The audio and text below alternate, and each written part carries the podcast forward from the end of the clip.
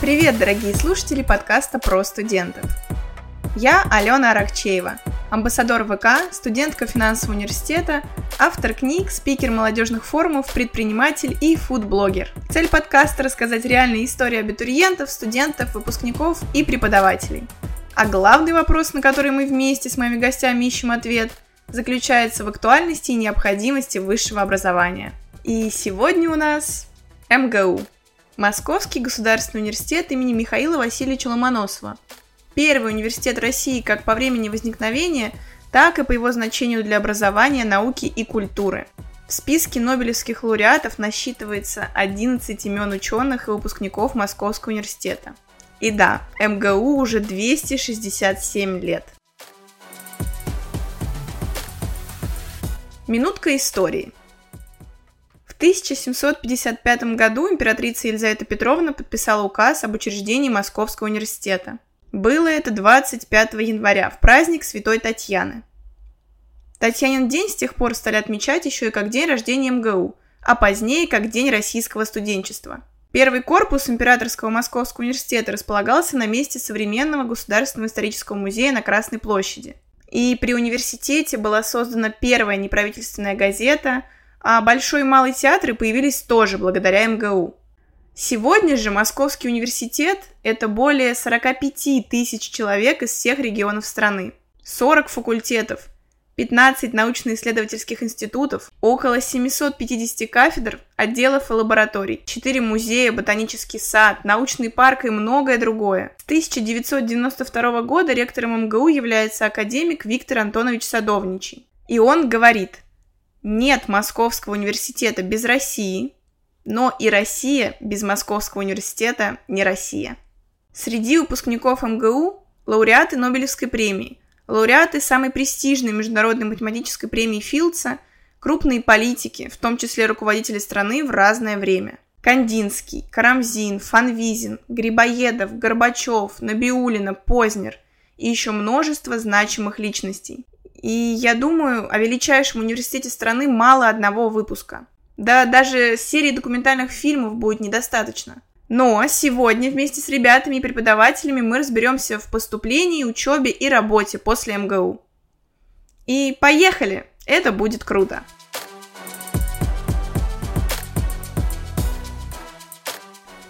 Начать хочется с беседы с человеком с феноменальной памятью, блистательным рассказчиком и талантливым историком. Преподаватель с 25-летним опытом и автор более трех сотен научных работ Владимир Олегович Никишин. Кандидат исторических наук и старший преподаватель исторического факультета МГУ. В школе мне посчастливилось слушать увлекательные лекции Владимира Олеговича на уроках мировой художественной культуры. И мне было очень интересно узнать, как же так вышло, что Владимир Олегович выбрал для себя главную науку и университет в жизни –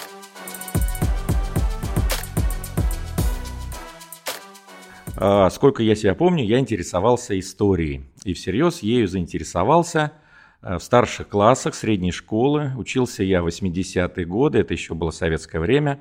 Существовал Советский Союз. И, насколько я помню, интерес мой к истории начался а, с увлечения войной 1812 года. Так уж получилось, что Э, в детстве и отрочестве значительную часть своего времени э, я э, провел недалеко от Можайска, и оттуда, собственно говоря, рукой было подать до Бродинского поля, поля русской славы. Э, много раз я бывал на Бородинском поле, можно сказать, исходил его вдоль и поперек, очень интересовался э, памятниками, э, сохранившимися укреплениями, различными артефактами, посещал музей. 1989 года я, учась в средней школе, посещал занятия школы юного историка на истфаке МГУ. Время было интересное, э, началась перестройка, гласность, открылись э, архивы, появилась интересная литература.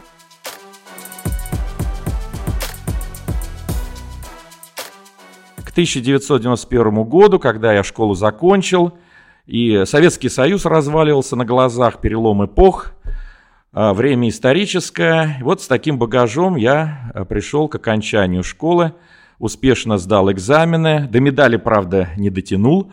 Я с двумя четверками э, получил аттестат. Но, э, тем не менее, когда возник вопрос, куда поступать. Собственно, вопроса никакого и не было, потому что давно уже я собирался поступать на исторический факультет МГУ. Оно и понятно. Если занимаешься историей и намерен заниматься серьезной историей впредь, то здесь на горизонте, конечно, появляется исторический факультет нашего старейшего вуза. А еще Владимир Олегович рассказал, что в 91 году, в эпоху демократизации, абитуриентам наконец разрешили подавать документы в несколько вузов. И поступал я, соответственно, на исторический факультет МГУ, на исторический факультет РГГУ и э, подал я документы на исторический факультет э, МПГУ, да, по-моему, он так уже именовался в то время, а в советское время он назывался МГПИ имени Ленина, главный пед нашей страны. Э, поступал на все три факультета, то есть сдал я 9 экзаменов. Чтобы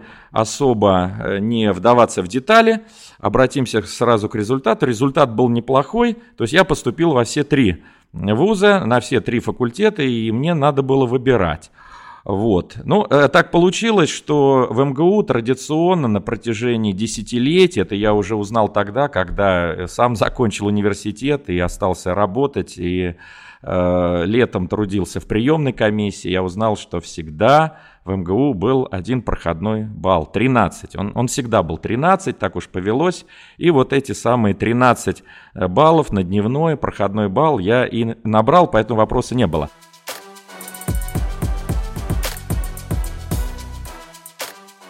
В 1991 году я поступил на ИСТФАК МГУ, как раз это был последний набор советского времени. Союз развалился уже в декабре, началась новая эпоха, но нам, студентам, как-то было не очень до этой эпохи, потому что нагрузка была большая на первом курсе, очень много всего, масса самых разных предметов. В общем, учиться было непросто, но зато интересно. Тогда учились 5 лет, никакого бакалавриата не было, никакой баллонской системы, никаких э, магистров. Был специалитет, которому мы сейчас, видимо, и возвращаемся.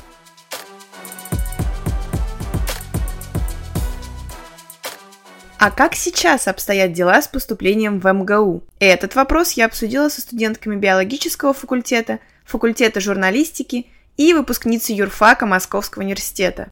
Кстати, в главном здании расположено всего три факультета – геологический, географический и механико-математический. Журфак МГУ находится в самом центре Москвы, напротив Манежной площади. Юрфак и Высшая школа государственного аудита располагаются в четвертом учебном корпусе МГУ, недалеко от метро Университет. Биологический факультет расположен там же, но в учебном корпусе номер два.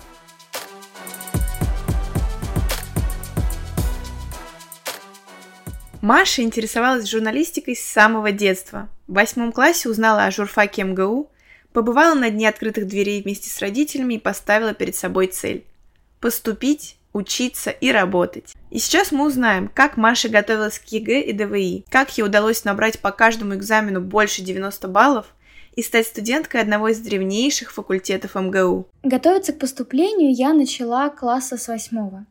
Но это были какие-то хаотичные попытки заранее освоить серьезную литературу, начать знакомство с историей России, с которой у меня были большие проблемы. Я еще не очень знала, что такое ЕГЭ и ДВИ, каким заданиям мне готовиться, поэтому просто расширяла свои знания во всех областях. В девятом классе я сдала ОГЭ по тем предметам, которые, как я уже знала, будут нужны при поступлении в одиннадцатом. Это литература и английский язык. При журфаке МГУ есть школа юного журналиста, куда можно также поступить по вступительному испытанию и посещать ее, насколько я знаю, с 10 класса. Мне по личным причинам, к сожалению, не удалось посещать занятия, но всем, кто тоже собирается поступать, не только к нам на журфак, но и на другие такие факультеты, я настоятельно рекомендую попробоваться в ЩУЖ, так как школа поможет не только немного подготовиться к ДВИ, но и в первую очередь показать, что такое учеба на журфаке. Вы сможете понять, для вас ли это, и впоследствии не терять время, если вдруг ответ отрицательный. Серьезная подготовка у меня началась в 10 классе. Я наняла репетитора по истории России, с ней готовилась к ЕГЭ. Этот предмет был моим запасным вариантом для филфака, плюс способом подтянуть знания для ДВИ в МГУ. К остальным предметам, кроме английского, я готовилась в онлайн-школе Умскул.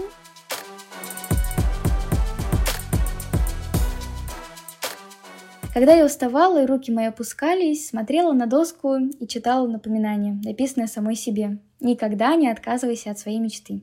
Эту фразу мне подсказала знакомая, она сейчас на бюджете вышки, так что берите на заметку. Приходя на экзамены, я понимала, что в целом все знаю, но все равно продолжаю молиться на удачу, потому что ЕГЭ очень субъективный экзамен.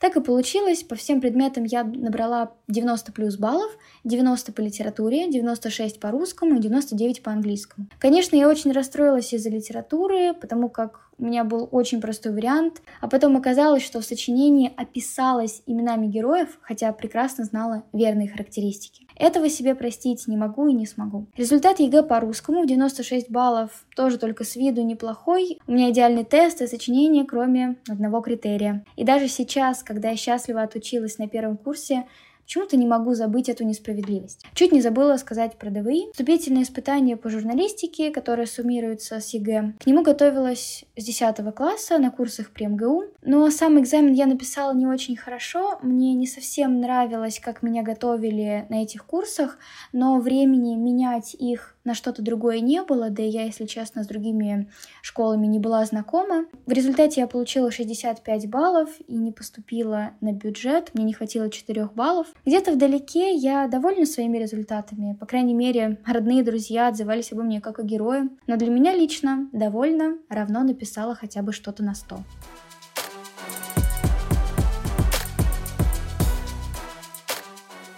Конечно, в конце 11 класса я задумывалась над запасными вариантами и тщательно отбирала направления по своим критериям. Мне важно было, чтобы на факультете а, была возможность практиковаться уже с первого курса. МГУ в этом плане лидировал. Я знала, что там функционируют студенческие газеты, радио, телеканалы. Затем я просматривала учебные планы. Тут МГУ снова отличился умением соединять общеобразовательный блок, который несложно закрыть, как я теперь поняла, а значит не ошиблась, и профессиональный, который с каждым курсом начинает превалировать над другим блоком. В МГУ есть центр медиакарьеры, который подбирает вакансии для студентов, отправляет на стажировки в ТАСС, РИА Новости, на телеканалы. Все это доступно абсолютно каждому.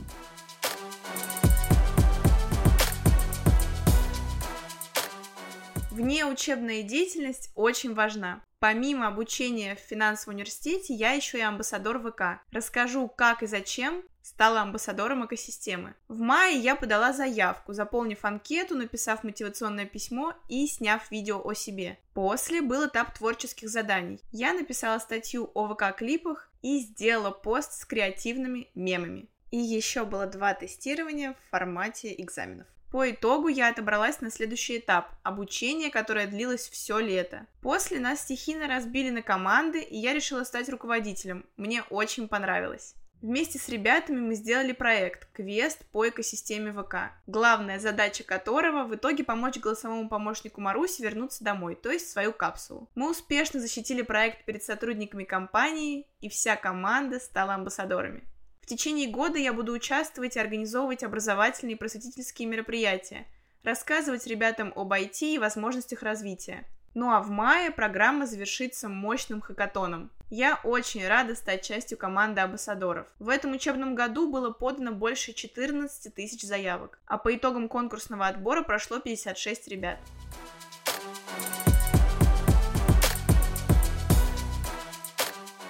Переходим к следующей истории поступления в МГУ. Лера – студентка второго курса биологического факультета. С 10 класса она училась в химико-биологической школе в медицинском классе. И еще в середине 11 класса была уверена, что будет поступать в медицинский вуз на лечебное дело. Но потом она поняла, что просто влюблена в биологию и решила попробовать поступить в вуз мечты. Узнаем, как же ей это удалось.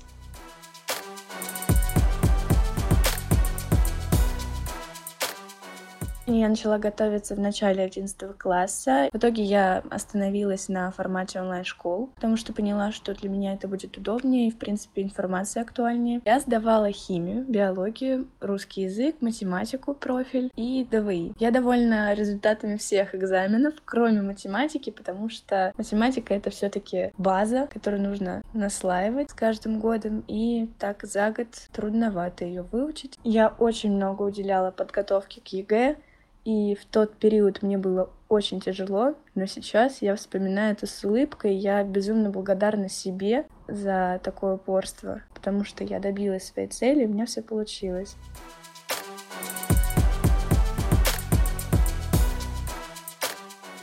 Следующая история успешного поступления от Даши, выпускница МГУ. Она училась на юридическом факультете гражданско-правовом профиле. Мое первое воспоминание об МГУ в таком сознательном возрасте, это мы гуляли с подругой в сентябре, когда я была в девятом классе, перед главным зданием, и я его тогда увидела близко и подумала, вот, это как Хогвартс, э, в нем учатся только избранные, и вообще непонятно, а, как туда попасть, вот как-то очень хочется там оказаться. В десятом классе я пришла в школу права, которую организуют студенты факультета, и они как раз-таки учат там праву и другим смежным дисциплинам, например, ораторскому мастерству школьников, которые приходят, то есть там с 7-8 до 10-11 класса. При поступлении на юрфак есть два варианта. Или ты сдаешь историю, или ты сдаешь английский. Ну и, естественно, русский и обществознание. Я занималась в школе, у нас довольно сильный преподавательский состав, был, э, особенно по русскому и обществознанию, как мне кажется. Я ходила в школу права,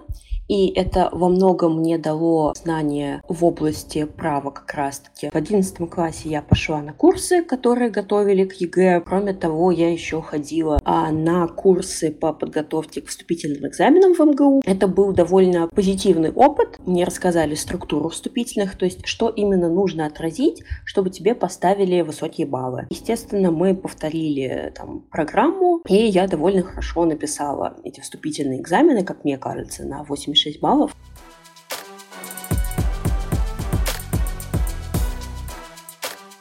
Вот мы и узнали о четырех историях успешного поступления в Московский университет. Давайте теперь представим себя студентами МГУ. Каково это? Совпадает ли ожидание реальность? Какие преподаватели и однокурсники нас ждут? Что может дать студенческая жизнь? Кому подойдет такое классическое академическое образование? И как может сложиться жизнь после окончания Московского государственного университета имени Михаила Васильевича Ломоносова?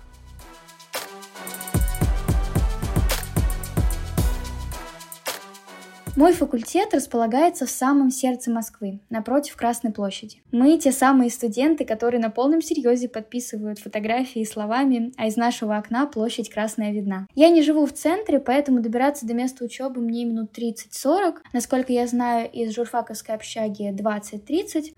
Сказать, что мне нравится учиться, ничего не сказать. Реальность настолько превзошла ожидания, что я сама не могу в это поверить. Несмотря на то, что я была давно знакома с учебным планом, и мои знакомые говорили, что будет много скучной литературы, особенно на первых курсах, я вообще не заметила, чтобы где-то было сложно или неинтересно. С такой же любовью к факультету и всему происходящему на нем я сдала очную сессию, которая в школе меня очень пугала. Оказывается, можно с легкостью выучить за 5 дней 100 страниц билетов. Помимо того, меня очень вдохновляют однокурсники. Они такие талантливые, творческие, деятельные люди. Многие из них работали на первом курсе или сразу после. Это очень мотивирует. Студенты других курсов также отзывчиво помогают абсолютно во всем. Они успокаивают, делятся лайфхаками. Самое главное, что окончательно покорило мое сердце на журфаке, это работа на студенческом телеканале. Я говорила, что у нас есть много возможностей для практики. Это и радио, и журналы, и телеканал. Так вот, на последнем я работала помощником корреспондента. Снимала репортажи, делала монтажные листы, брала интервью. В общем, окунулась в мир телевидения, хоть и маленького, о чем давно мечтала. Вот за работу на студенческом телеканале мне назначили стипендию студенческого совета. Помимо того, журфак сотрудничает с известными медиахолдингами, новостными агентствами, которые ежегодно приезжают на День карьеры. Он проходит в апреле. Там предлагают устроить студентов на стажировку или работу. Можно принести свое резюме и его э, без очереди рассмотрят. Я также уже называла центр медиакарьеры, который ни одного студента не оставляет без работы. Вообще у нас много интересных мероприятий, где можно проявить свои таланты. Э, театр, джаз-концерты, новогодние балы. Наверное, нигде и никогда я не была так счастлива, как у себя на факультете. Не зря его все называют домом на Маховой. Я здесь нашла замечательных друзей, с которыми выросла за год во всех отношениях загорелась к наукам благодаря преподавателям.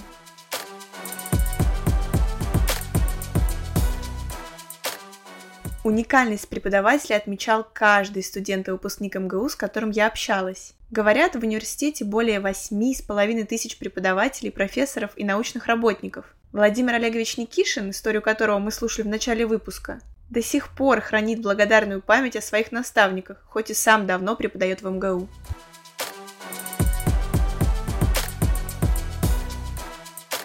На первом месте я должен э, вспомнить академика Бориса Александровича Рыбакова. Это вообще была для нас, для студентов, живая легенда. Удивительный человек. 1908 года рождения. Значит, вот так, на секундочку. В 91 году было за 80. Так, и хорошо за 80. Но э, он э, прекрасно себя э, чувствовал и, главное, держал себя на одной волне э, с нами, с молодыми людьми, чем он нас, конечно, завоевал. Если в, в целом вспоминать э, моих э, учителей, моих наставников, и их было много. Среди них были интереснейшие личности. И профессор Глеб Иванович Соколов, и э, профессор Андрей Числавич Казаржевский, профессор Елена Васильевна Федорова, профессор Василий Иванович Кузищин. На свете их уже нет, но я о них помню, э, мои однокурсники, конечно, о них помнят, и, безусловно, внесли они колоссальный вклад в историографию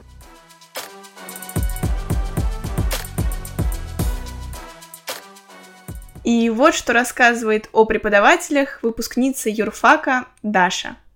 Кто-то преподавал стандартно, как-то скучно, занудно, и туда могли ходить, допустим, если там отмечали, и это влияло на какую-то итоговую оценку. Были преподаватели, которые сопровождали свои лекции какими-то схемками, презентациями, и вот это было действительно здорово, потому что лично для меня, а, когда есть визуальное сопровождение материала, намного проще его запомнить. И были, конечно, преподаватели, которые брали просто своей харизмой, своим юмором, какими-то историями из жизни, и ты хотел просто, чтобы их послушать, и параллельно получалось, что ты учишь предмет. Был, допустим, преподаватель по истории отечественного государства и права на первом курсе а, Павел Львович а, Полянский. К нему на лекции ходило намного намного больше, чем один поток. А, Вначале люди сидели даже на ступеньках, потому что он действительно классно и интересно вел свой предмет. У нас ведут люди, которые а, юридический факультет закончили, и они имеют знания, все имеют знания, но не все могут их донести так, чтобы ты это воспринял.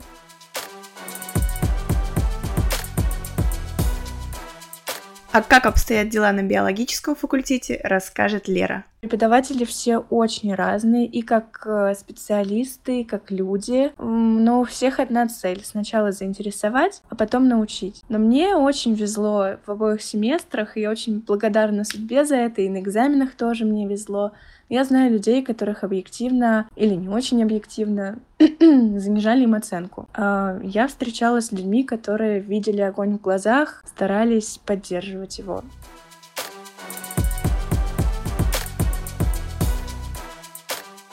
Мне очень нравится подход сначала заинтересовать, а потом научить. Это подтвердит и Владимир Олегович Никишин, он поделился со мной успехами его студентов. У них множество статей, докладов и выступлений на конференциях. Как же на протяжении стольких лет поддерживать студентов и каких принципов придерживаться, чтобы заинтересовать?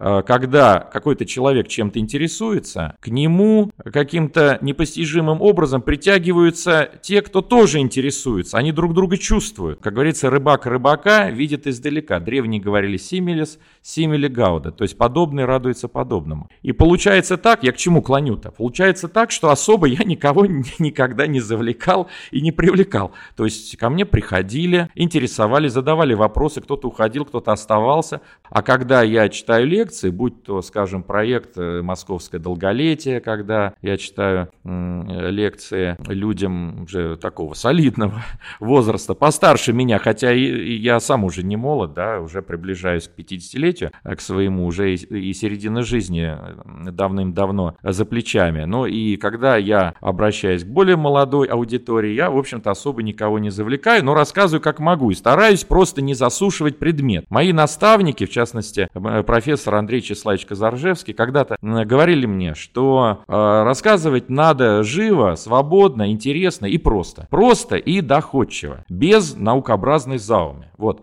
э, у древних было такое понятие, как эрудита ванитас, то есть наукообразная заум конечном счете пустая. Да, ванитас это, это пустота по латыни. Вот она э, такая вроде в красивой оболочке э, со множеством всяких наукообразных примочек, а в действительности пустая. Я думаю, что для того, чтобы привлечь слушателей, нужно просто самому гореть. Да? Тогда люди потянутся. Э, самому интересоваться, не засушивать предмет, а доходчиво, интересно, живо, так, чтобы никто не заснул. Вот, собственно говоря, и все, и весь секрет.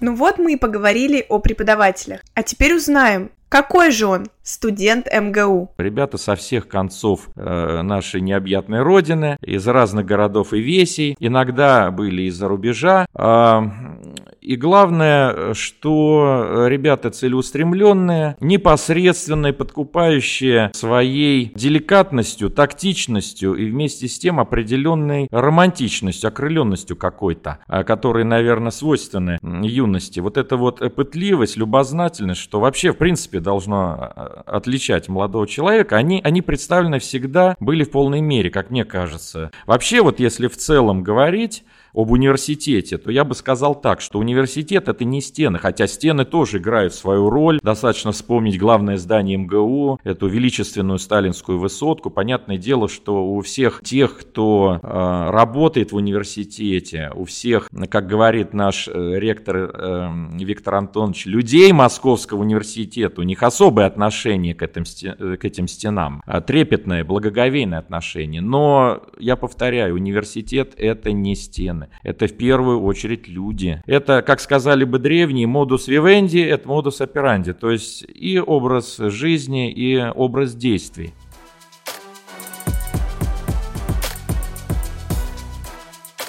А что думает о студенческом комьюнити Лера, студентка второго курса биологического факультета МГУ? И ребята действительно очень позитивные, очень общительные и очень крутые. Универ организует общефакультетские мероприятия, на которые приходят э, люди, соответственно, общаются, коммуницируют, и ты хочешь, не хочешь, хоть с кем-нибудь да познакомишься, а если повезет, то правда найдешь свою половинку. Я знаю такие истории у нас. Периодически даже проходят свадьбы главном здании. А на моем факультете девочка вышла замуж тоже. Она сейчас учится на четвертом курсе. Это все так романтично и просто после этого хочется верить в любовь. Какие еще активности проводит университет? Об этом расскажет выпускница юрфака Даша. Студенческую жизнь, если откинуть именно саму учебу, можно разделить, как мне кажется, на три части. Это научная, это спортивная и, можно сказать, активистская, то есть организация различных мероприятий, участие в каких-то кружках театральных и так далее. Как мне кажется, каждый может найти себя в чем-то одном или во всем сразу, потому что если уделять внимание только учебе как учебе, то ну, пропустишь,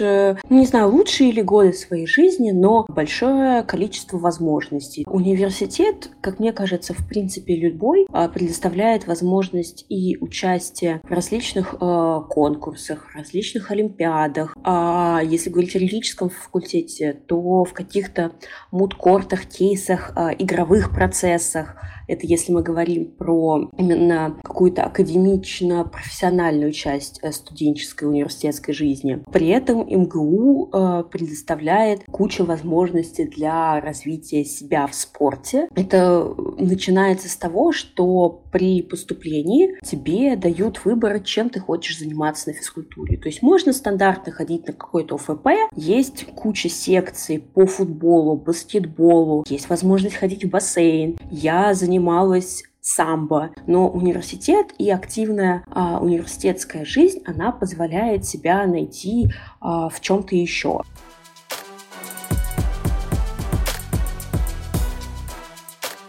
Я бы сказала, что МГУ – это город в городе со своим ритмом жизни. В Московском университете есть целый культурный центр. Он объединяет хореографические и вокальные коллективы, студенческие театральные студии, камерный оркестр, фортепианные и органные классы, литературные студии и другие творческие коллективы. И да, когда-то студенческий театр МГУ стал основой для открытия большого и малого театров.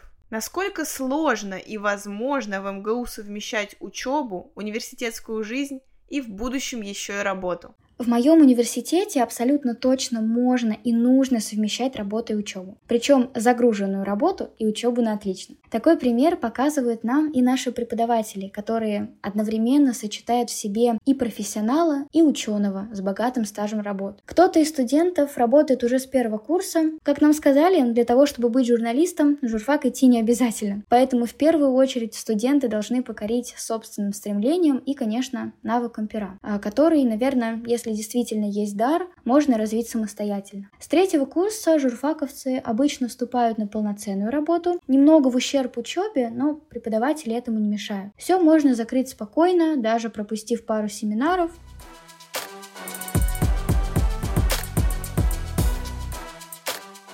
Что может дать образование в МГУ? На что обращают внимание работодатели? Разбираемся вместе с выпускницей юрфака Дашей. Получается, что тебе закладывается такая хорошая академическая база, но из недостатков ну, не сильно развивают именно практические навыки. Есть отдельно, допустим, спецкурсы по написанию правовых документов. Очень многим вещам я училась и учусь до сих пор именно на работе. То, что тебе дают хорошую базу, ты учишься у лучших преподавателей, которые и гражданский кодекс составляли, и прекрасные лекторы, и в научном профессиональном сообществе себя показали, то это, во-первых, дает тебе стимул быть тоже лучшим или стремиться к этому, и уже самостоятельно в ходе там учебы, работы или каких-то дополнительных э, занятий набирать того, чего не удалось набрать за учебу в университете. И вообще юриспруденция — это та сфера, где диплом действительно нужен, где он действительно востребован, если ты работаешь по профессии. Почему это нужно? Чтобы участвовать в судебных заседаниях, там, начиная от а, Мосгорсуда и в заседаниях э, в системе арбитражных судов,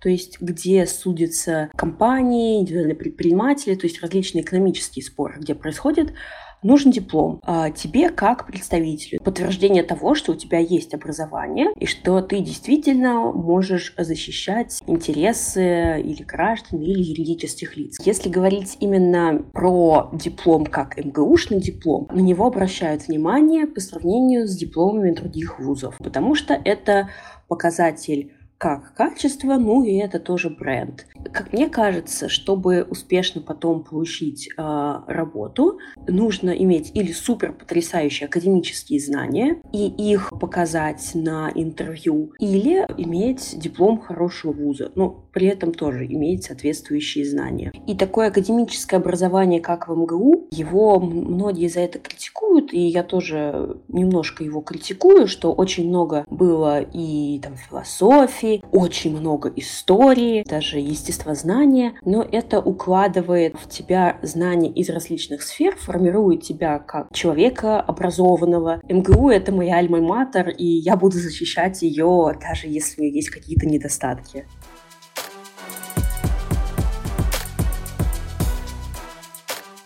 Даша говорила о том, что у нее были и базовые предметы, которые расширяют кругозор и дают общее представление об изучаемой специальности. Часто бывает, что ожидания и реальность учебы на первом курсе не совпадают и из-за большого количества базовых дисциплин. Что делать в такой ситуации и о чем стоит помнить, расскажет Лера, студентка второго курса биологического факультета. В начале первого курса я действительно думала, что совершила ошибку, что биология это не мое, что мне это не нравится, что нужно было все-таки поступать в мед, потому что после выпуска у меня бы сто процентов была работа. Но потом ты начинаешь потихонечку вливаться, адаптироваться, общаться с людьми, у которых точно такие же проблемы, которые тоже не понимают, что они здесь делают.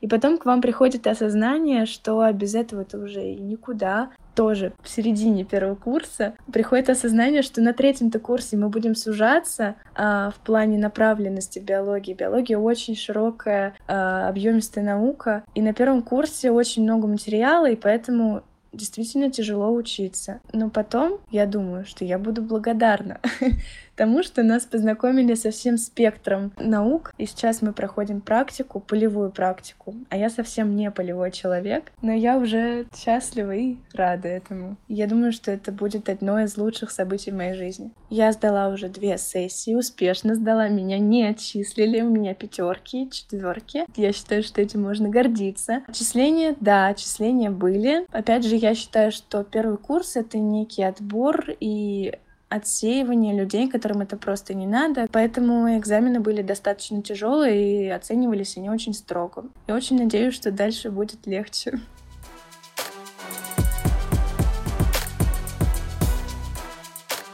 Халява приди, учебники и конспекты под подушкой и 5 копеек в обувь под пяткой. Что там еще? Иногда чем сложнее проходит сессия, тем ценнее результат зачетов и экзаменов. У многих МГУ ассоциируется с качеством образования, международным уровнем подготовки как преподавателей, так и студентов и престижностью. Так ли это? Престижно ли учиться в МГУ? Не буду скрывать, что да, э, Учиться в МГУ это очень классно, это престижно, особенно на старых, э, потому что юрфак это один из трех старейших факультетов МГУ, то есть на известных факультетах, там на юрфаке, на физфаке, на ВМК, на экономе, там, на географическом.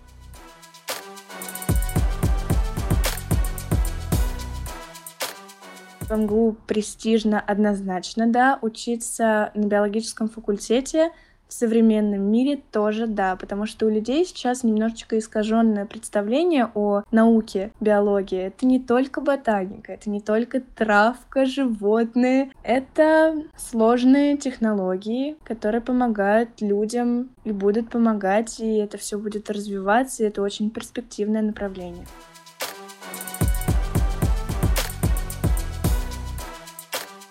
И один из финальных вопросов, на который хочется ответить, что после МГУ? После университета я хочу стать человеком, который будет с любовью относиться к своей работе, чувствовать, что несет благо обществу, постоянно развивается, что его окружают нужные люди. Все это я планирую совместить в карьере журналиста.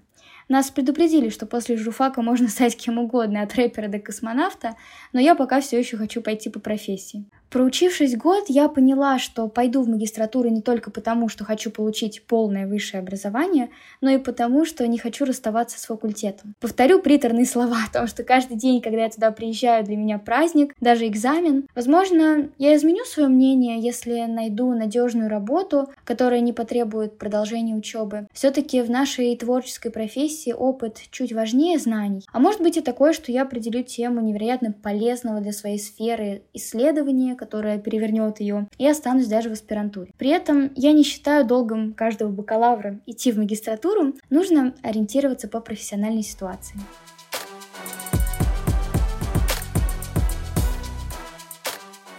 Не скажу, что на университете все заканчивается. Я сейчас закончила бакалавриат, прямо сейчас я не иду в магистратуру, но я держу это в голове, и, может быть, через год, когда я пойму, какая мне нужна магистратура, я в нее поступлю.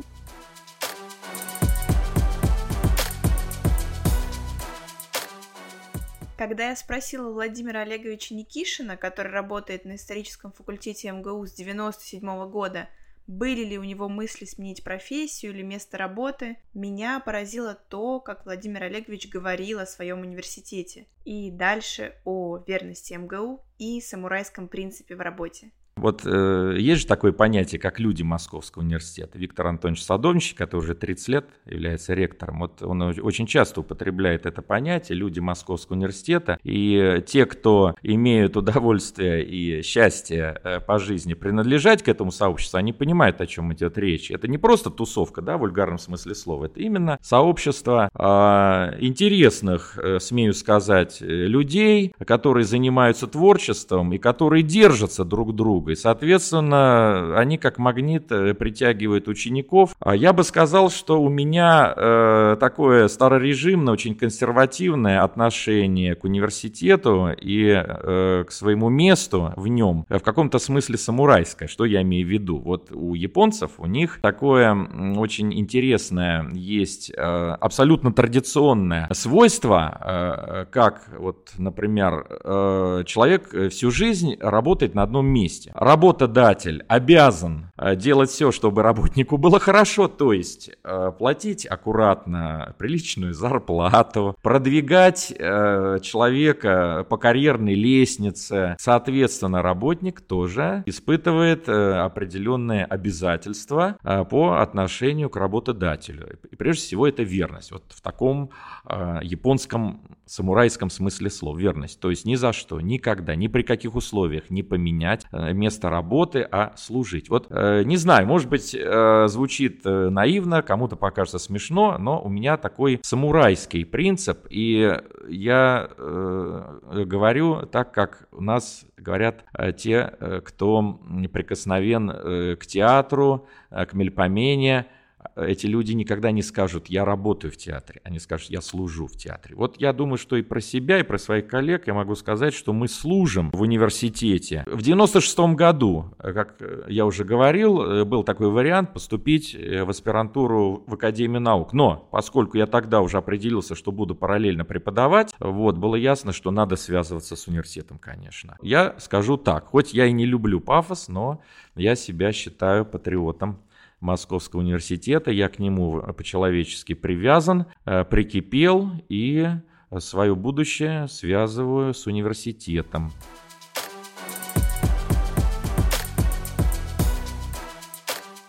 Финальный штрих – это блиц-опрос. Три вопроса, которые я задаю каждому гостю. Итак, Высшее образование вообще актуально? Высшее образование актуально и будет актуально всегда. Да, высшее образование невероятно актуально.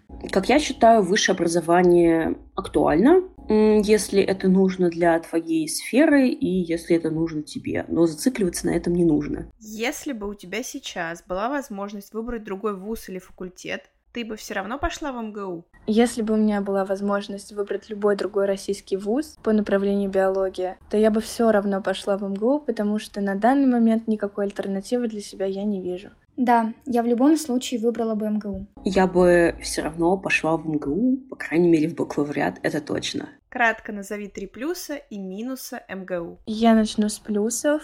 Первый плюс — это люди. Второй плюс — это практика. А третий плюс — это перспективность. Из минусов — это большая нагрузка, недостаточно актуальных знаний и несовершенная система. Три плюса. Люди, практика, любовь к профессии. И три минуса. Физкультура на Ленгорах. Если что, это полчаса от факультета около главного здания. Одна первая пара в субботу или другие сюрпризы в расписании, которые могут помешать работе. И плохо организовывались некоторые онлайн-лекции, но с возвращением мощного режима это больше не будет проблемой. Из плюсов это люди, образование и связи. Из минусов иногда излишний формализм, отсутствие какой-то мобильности и не всегда быстрый ответ на какие-то изменения, не всегда быстрый ввод каких-то технологий, новых предметов и исследование каким-то тенденциям.